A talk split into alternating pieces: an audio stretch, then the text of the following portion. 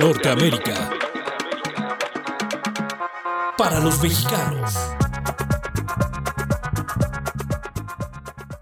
Y pues vamos a saltar de este tema tan eh, nuestro que es el mole a un gran debate que ocurrió durante el mes de marzo, pero sigue todavía eh, dando vueltas y vueltas por parte de la revista Chilango, que es una de las principales de la Ciudad de México, y principalmente porque decidió a partir de ese número, que esta revista es mensual y se va distribuyendo o promoviendo durante todo el mes como concepto, em, poner, usar el famosísimo y polémico lenguaje inclusivo que incluye la E, eh, algunos, otra eh, opción de quienes defienden este tipo de lenguaje es poner una X, pero al momento de escucharlo siempre es más eh, difícil o más em, controvertido escuchar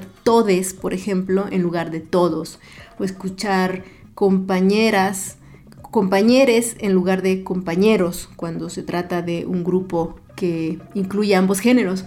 Entonces, pues em, yo lo que hago al escribir, a veces ustedes se han dado cuenta, quienes me siguen en redes sociales, pongo una arroba para dirigirme a chicas y chicos y pues de alguna manera sí me voy metiendo en el lenguaje inclusivo, pero estoy consciente que, no siempre gustan. Cuando yo puse una foto de esto en, en un post de Gardenia Mendoza, me escribían pues que les parecía ocioso, que era un poco necio por parte de quienes lo defienden.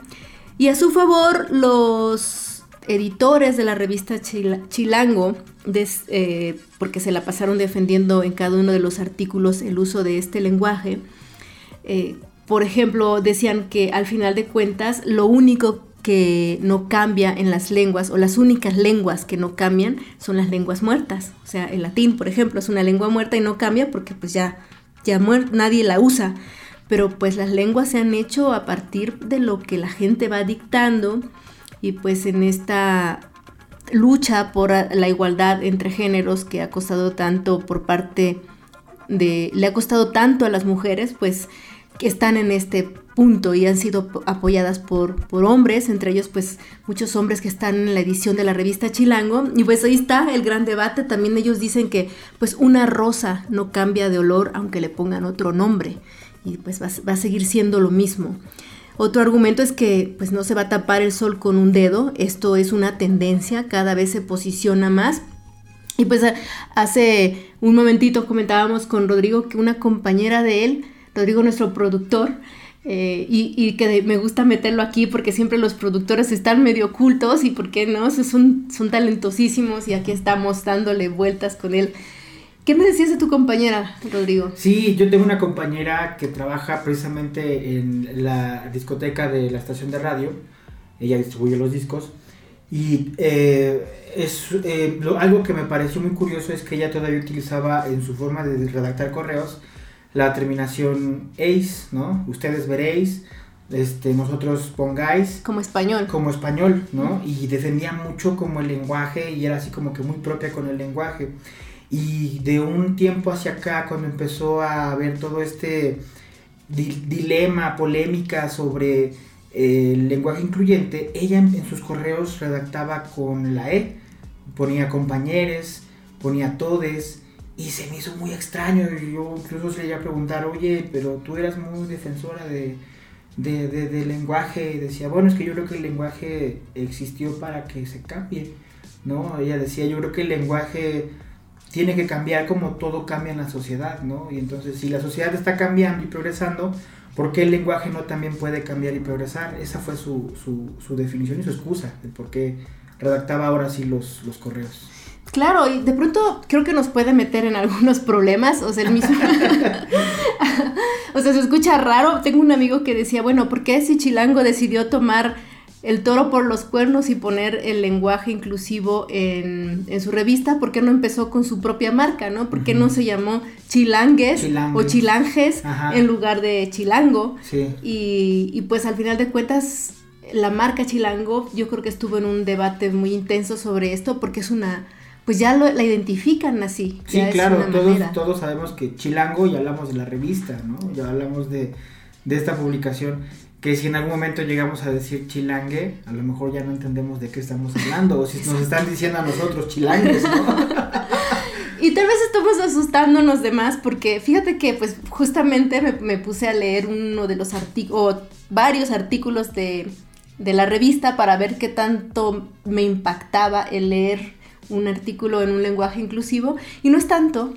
Eh, ahorita a ver si puedo leer uno que me llamó mucho la atención, además es muy simpático, se llama Perra Orgullosa. Ajá. Y, y verán que no, no están nada más como una sola palabra de pronto brinca en alrededor de cuatro párrafos y pues ya me harán sus comentarios. Los espero como siempre en redes, este es su espacio.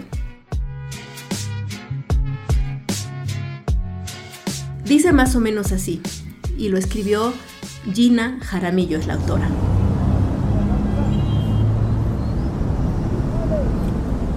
Avanza, perra. Oí que me gritaba uno desde el carro de al lado, en una maniobra para pasarme y dejar en claro su hombría. Quedé estupefacta.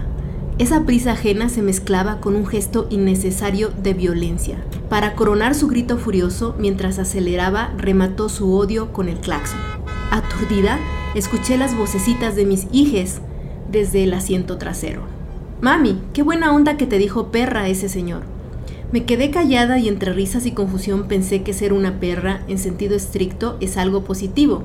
Las perras son seres leales, protectores, cariñosos, pero como bien sabemos, se invoca constantemente el nombre de algunos animales hembras para señalar actitudes que se consideran negativas o para poner una carga despectiva.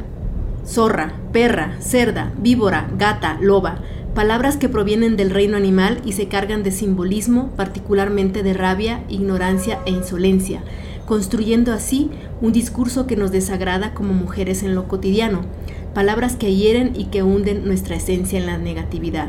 Al gritarme avanza perra, el conductor buscaba agredirme, pero en el interior del auto la perra se volvió poderosa, casi totémica, una madre protectora de sus crías, un nahuatl del espíritu ancestral que representa los lazos cósmicos y naturales más allá del vínculo humano.